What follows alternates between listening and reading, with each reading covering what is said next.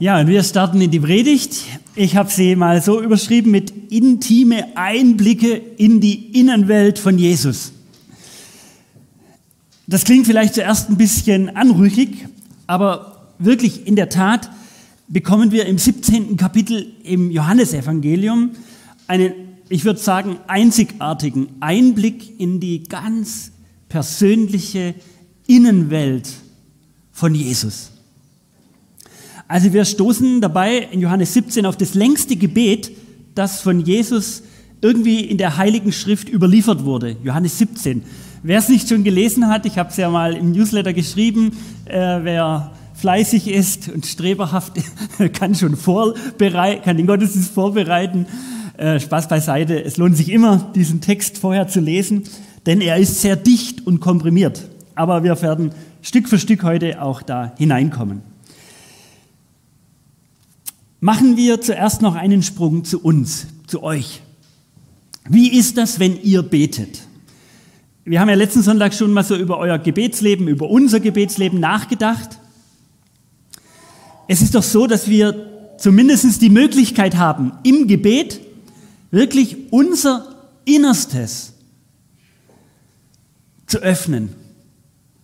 Gott für Gott zu öffnen. Und diese Augenblicke können ganz intime Momente sein. Denn Intimität ist der Zustand tiefster Vertrautheit. Intimität ist der Zustand tiefster Vertrautheit. Da zeigst du dich nackt und bloß, ohne dich schämen zu müssen. Bei uns ist Scham ein großes Wort. Wir schämen uns manchmal, manchmal sogar in den Familien für das, was ist und was war. Vor Gott müssen wir uns nicht schämen. Da dürfen die Hüllen fallen und es muss dir nichts peinlich sein. Weil du dich vor dem, der dich sieht und der dich durch und durch kennt, niemals verstecken musst. Wenn du das Gefühl hast, vor Gott muss ich mich verstecken, dann braucht dein Gottesbild eine Korrektur. Dann wünsche ich dir ein, einen neuen Zugang, eine neue Sichtweise zu Gott. Vielleicht habt ihr euch schon an so ganz persönliche Gespräche mit dem Schöpfer unserer Welt, mit Gott selbst gewöhnt. Und man macht sich nicht jeden Tag darüber Gedanken. Es wird dadurch nicht weniger bedeutsam, dass es so ist und dass wir mit Gott so reden dürfen. Wir schauen gleich in die Art, wie Jesus gebetet hat und bekommen sozusagen einen tiefen Einblick, Einblick in seinen Zustand dieser, dieser tiefen Vertrautheit mit Gott, in die Innenwelt. Und dieses Gebet in Johannes 17 ist in einer Zeit entstanden, da ging es auf Ende zu. Jesus wusste, was da so für ein Weg auf ihn zukommt. Einzug nach Jerusalem, Passafest, Abendmahl, Kreuzigung. Er wusste, was da auf ihn zukommt. Und wenn man in so einer existenziellen Situation ist, da palavert man nicht mehr viel.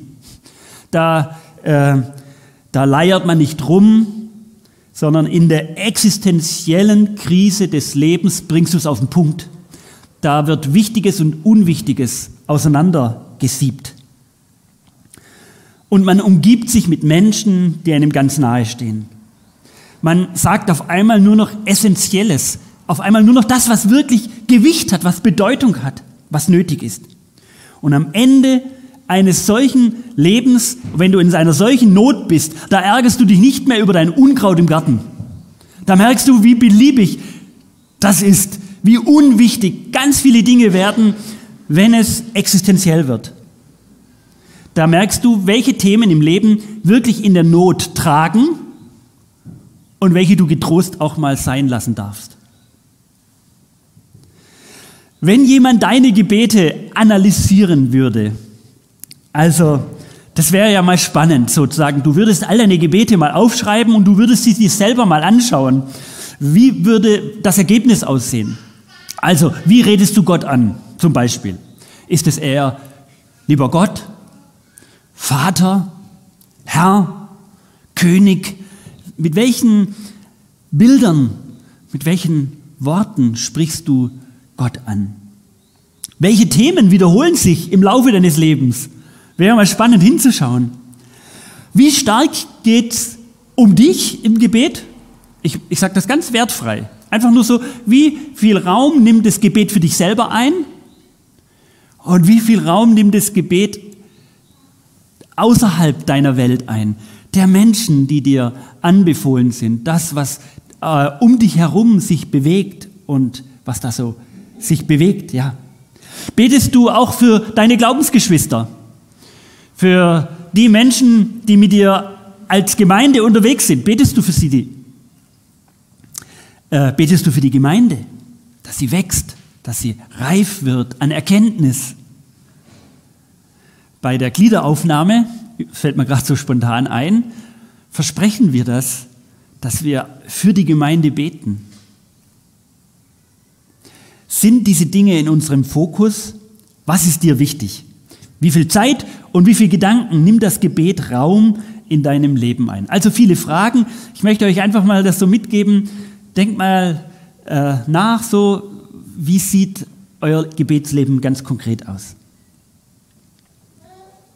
Ich glaube, unser, unsere Analyse sagt viel über unsere Beziehung zu Gott.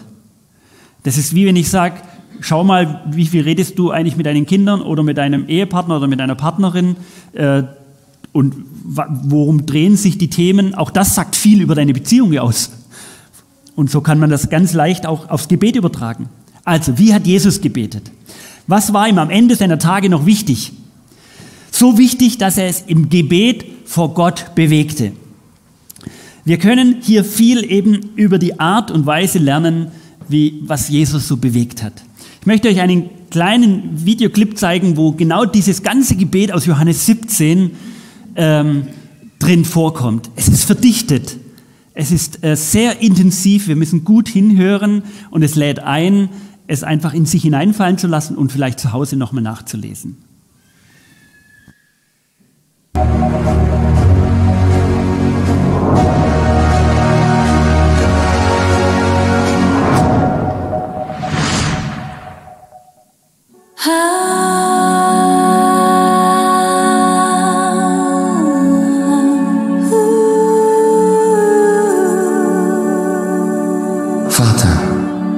Stunde ist da. Verherrliche deinen Sohn, damit der Sohn dich verherrliche. Denn du hast ihm Macht gegeben über alle Menschen, damit er das ewige Leben gebe allen, die du ihm gegeben hast. Das ist aber das ewige Leben, dass sie dich, der du allein wahrer Gott bist und den du gesandt hast, Jesus Christus, erkennen. Ich habe dich verherrlicht auf Erden und das Werk vollendet, das du mir gegeben hast, damit ich es tue. Und nun, Vater, verherrliche du mich bei dir, mit der Herrlichkeit, die ich bei dir hatte, ehe die Welt war. Ich habe deinen Namen den Menschen offenbart, die du mir aus der Welt gegeben hast. Sie waren dein und du hast sie mir gegeben und sie haben dein Wort bewahrt. Nun wissen sie, dass alles, was du mir gegeben hast, von dir kommt. Denn die Worte, die du mir gegeben hast, habe ich ihnen gegeben. Und sie haben sie angenommen und wahrhaftig erkannt, dass ich von dir ausgegangen bin. Und sie glauben, dass du mich gesandt hast. Ich bitte für sie. Und bitte nicht für die Welt, sondern für die, die du mir gegeben hast. Denn sie sind dein. Und alles, was mein ist, das ist dein. Und was dein ist, das ist mein und ich bin in ihnen verherrlicht. Ich bin nicht mehr in der Welt. Sie aber sind in der Welt. Und ich komme zu dir. Heiliger Vater, erhalte sie in deinem Namen, den du mir gegeben hast, dass sie eins seien, wie wir. Solange ich bei ihnen war, erhielt ich sie in deinem Namen, den du mir gegeben hast. Und ich habe sie bewahrt, und keiner von ihnen ist verloren, außer dem Sohn des Verderbens, damit die Schrift erfüllt werde. Nun aber komme ich zu dir und rede dies in der Welt, damit meine Freude in ihnen vollkommen sei. Ich habe ihnen dein Wort gegeben, und die Welt hat sie gehasst, denn sie sind nicht von der Welt, wie auch ich nicht von der Welt bin. Ich bitte dich nicht, dass du sie aus der Welt nimmst, sondern dass du sie bewahrst vor dem Bösen. Sie sind nicht von der Welt, wie auch ich nicht von der Welt bin.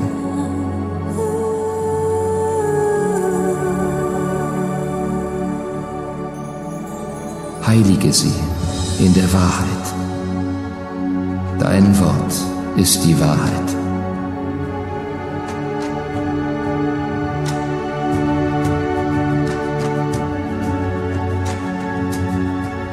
Wie du mich gesandt hast in die Welt, so sende ich sie auch in die Welt. Ich heilige mich selbst für sie, damit auch sie geheiligt seien in der Wahrheit. Ich bitte aber nicht allein für sie, sondern auch für die, die durch ihr Wort an mich glauben werden, damit sie alle eins seien. Wie du, Vater, in mir bist und ich in dir, so sollen auch sie in uns sein, damit die Welt glaube, dass du mich gesandt hast. Und ich habe ihnen die Herrlichkeit gegeben, die du mir gegeben hast, damit sie eins seien, wie wir eins sind, ich in ihnen und du in mir, damit sie vollkommen eins seien und die Welt erkenne, dass du mich gesandt hast und sie liebst, wie du mich liebst. Vater, ich will, dass wo ich bin, auch die bei mir seien, die du mir gegeben hast, damit sie meine Herrlichkeit sehen, die du mir gegeben hast. Denn du hast mich geliebt, ehe der Grund der Welt gelegt war. Gerechter Vater, die Welt kennt dich nicht, ich aber kenne dich. Und diese haben erkannt, dass du mich gesandt hast. Und ich habe ihnen deinen Namen kundgetan und werde ihn kundtun, damit die Liebe, mit der du mich liebst, in ihnen sei und ich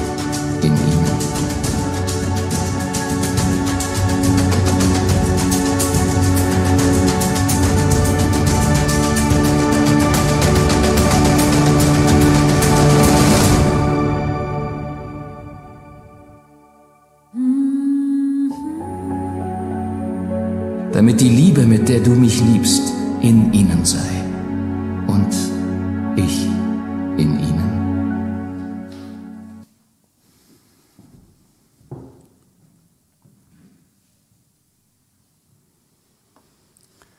Das ganze Johannes Kapitel 17 auf vier Minuten in diesem Video. Lest das nochmal zu Hause nach. Dies sagt Jesus und hob die Augen zum Himmel auf und sprach, Vater, die Stunde ist gekommen, verherrliche den Sohn, damit der Sohn dich verherrlicht, wie du ihm Macht über alle Menschen gegeben hast, damit er allen, die du ihn gegeben hast, ewiges Leben gebe. Jesus hebt seine Augen zum Himmel auf. Es ist kein wir neigen uns zum Gebet. Nein, es ist ein, ein aufgerichtetes, ein nach oben, nach zu Gott ausgerichtetes Gebet. Er blickt in den Himmel, in die Weite. Es, es umschreibt dieses, diese vertrauensvolle Hinwendung zu Gott. Und Jesus spricht den Schöpfer von Himmel und Erde an mit Vater. Vater. Vater, das ist genau die Anrede, die zu Gott passt. Das ist die Anrede, die Jesus seinen Jüngern gelehrt hat, als er ihnen das Vaterunser beigebracht hat. So persönlich. Und es will alle kaputten Vaterbeziehungen heilen und ein Vaterbild in uns hineinlegen, das uns befähigt, Gott als Vater anzusprechen. Liebevoll. Es ist ein Wort, das positiv ist. Verherrliche deinen Sohn. Betet Jesus. Verherrliche mich, verherrliche deinen Sohn. Was heißt das eigentlich? Mach mich zu einem Superstar? Jerusalem Next Top Messias? Hey, sorg dafür, dass wenn ich mal von dieser Welt verschwunden bin, dass alle noch von mir reden? Nein, Jesus braucht keine Lobeshymnen. In dem, was Jesus gelebt, gesagt und getan hat, soll Gottes Gegenwart aufleuchten. Darum geht's. Jesus bittet seinen Vater, dass in allem, was er gesagt und getan hat, dass quasi er zurücktritt und dass in ihm und durch ihn Gott anfängt zu verleuchten, dass er verherrlicht wird und Gott erkennbar wird, was er getan hat durch seinen Sohn Jesus Christus. Durch alle Phasen seines Wirkens und durch alle Widerstände hindurch. Und Jesus dachte da natürlich an diesen bevorstehenden Weg. Er wusste, dass er ans Kreuz gehen wird. Er spürte, die Menschheit hält diese Liebe nicht aus. Sie werden ihn kreuzigen. Diese Welt hat Jesus nicht ausgehalten. Und nun bitte er, Vater, gib dich in mich zu erkennen. Zeig dich in mir. Die Menschen sollen am Kreuz die Liebe von Gott erkennen. Die Menschen sollen sehen, dass es keinen dunklen Ort auf dieser Welt gibt, die Gott verlassen ist. Keinen Ort auf dieser Welt, der Gott fern wäre. Gott ging in den Tod hinein, an den Gott, an den fernsten, an den dunkelsten Ort und hat gezeigt, dass Gott da nicht gottlos ist, sondern dass dieser Ort von Gott getragen ist. Jesus geht es nicht um ihn, sondern er bittet für die Menschen, dass sie einen heilsamen Ort auf dieser Welt finden. Und in der Gebetssprache von Jesus heißt das, dies aber ist das ewige Leben. Jesus spricht hier vom ewigen Leben. Dass sie dich, den allein wahren Gott, erkennen und den, den du gesandt hast, Jesus Christus. In den letzten Tagen seines Lebens erzählt er, redet er vom ewigen Leben. Er spricht mit Gott, mit seinem Vater über das ewige Leben. Aber in den Augen von Jesus ist das ewige Leben viel mehr als einfach die Fortsetzung einer unbegrenzten Dauer eines besseren Lebens im Jenseits. Das ist, das denken wir. Ewiges Leben heißt irgendwie, wenn hier alles mal rum ist, dann haben wir, sind wir bei Jesus in der Ewigkeit und das ist ewiges Leben. Und dazu, äh, das wünschen wir den Menschen und dazu laden wir sie ein, dass sie an Jesus glauben. Für Jesus hat hier in diesem Gebet das ewige Leben eine völlig andere, eine größere Dimension. Für Jesus beginnt das ewige Leben dort, wo du Gott jetzt anfängst zu erkennen. Wo Gott dir in deinem Leben wichtig wird. Wo du Gott erkennst und Jesus in deinem Leben als diesen liebenden Gott erkennst und er dein Leben erfüllt. Hier und da beginnt dein ewiges Leben. Weil so ein Leben ist unzerstörbar.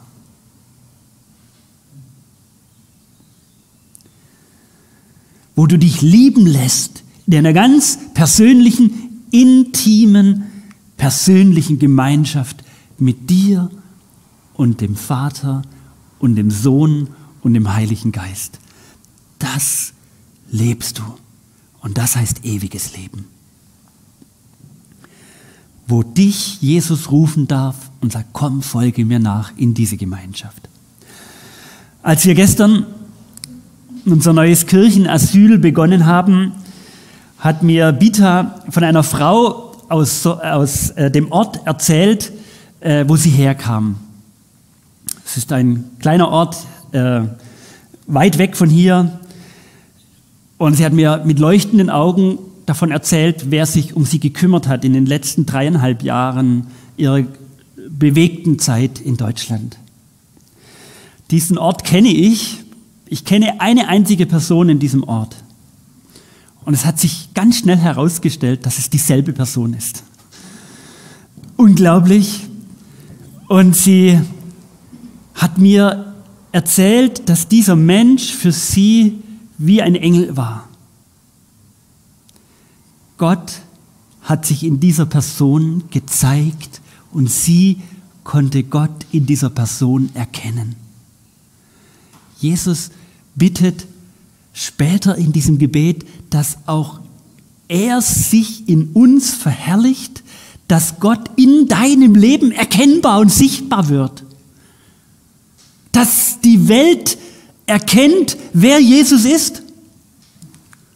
Das bittet Jesus am Ende seiner Tage. Das ist die Essenz. Das ist das ihm liegt, das liegt ihm am Herzen. Das ist der, dieser intime Einblick. Darum geht's ihm. Darum ist er diesen ganzen Weg gegangen, dass er sich in uns verherrlicht.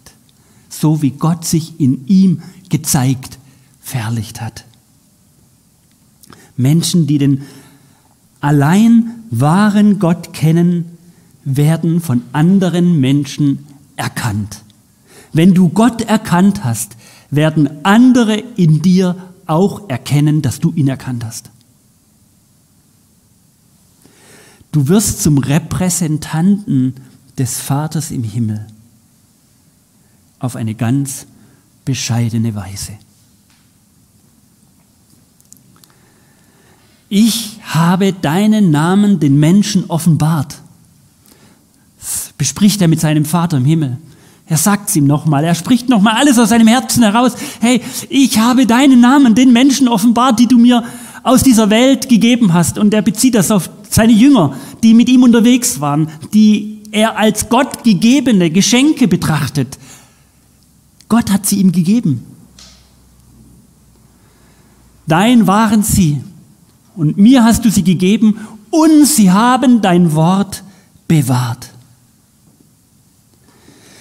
Ich kenne Menschen, die am Anfang Feuer und Flamme waren von diesem Glauben, von der Nachfolge mit Jesus und manchmal kommen sie neu in eine Gemeinde und sie und sie finden das alles faszinierend und, und, und spannend und sie fangen an, in der Bibel zu lesen und, sie, und, und es geht so sein Stück für Stück weiter.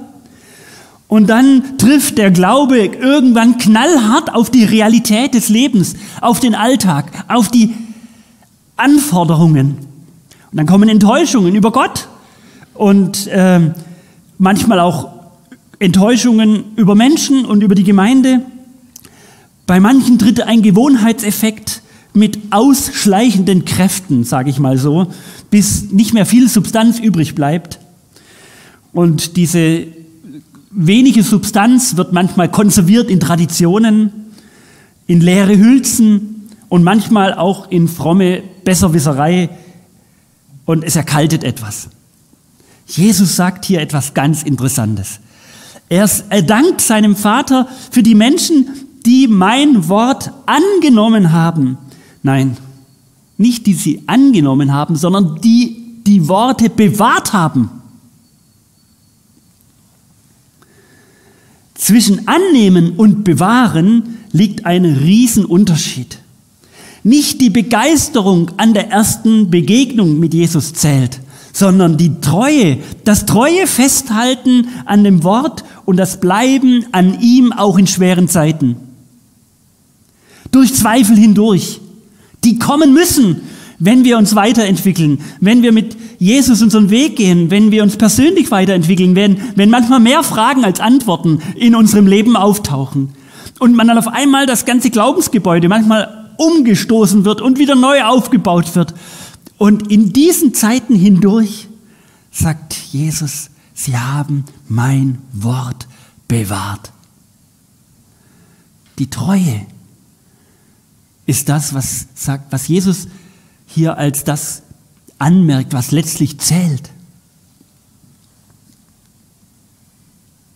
Am vergangenen Dienstagvormittag, so gegen 11.30 Uhr, äh, kamen zufällig Detlef und Edelgard vorbei. Das sind so unsere zwei ältest, fast ältesten Geschwister aus unserer Gemeinde. Ihr kennt sie ja. Wir waren so miteinander am Sprechen und äh, ich hab, sie waren in meinem Büro und sie haben Platz genommen es war echt eine gute Gemeinschaft. Und um 12 Uhr klingelt ja immer mein Wecker zu meinem Mittagsgebet. Und ich habe gefragt, ob wir einfach es gemeinsam miteinander halten, miteinander einen Break einbauen und äh, nicht die großen Weltthemen bewegen und nicht das persönliche Leben, sondern jetzt still werden und uns eins machen vor Gott im Gebet. Und es war Eine ganz, ganz schöne geistliche Gemeinschaft, die wir da genießen konnten. Und dabei haben wir dann am Ende auch über diesen Bibeltext gesprochen, weil ich ja, wie ihr wisst, am Dienstag meine Predigt schreibe. Ich und ich war noch so mittendrin und wir kamen äh, ins Sprechen darüber. Und dann habe ich sie gefragt, wie könnt ihr das Wort Gottes bewahren, gerade in eurem Leben, das von so vielen körperlichen Einschränkungen und Schmerzen geprägt ist? Wie geht das über diese ganzen Jahre hinweg? Und sie sagten mir,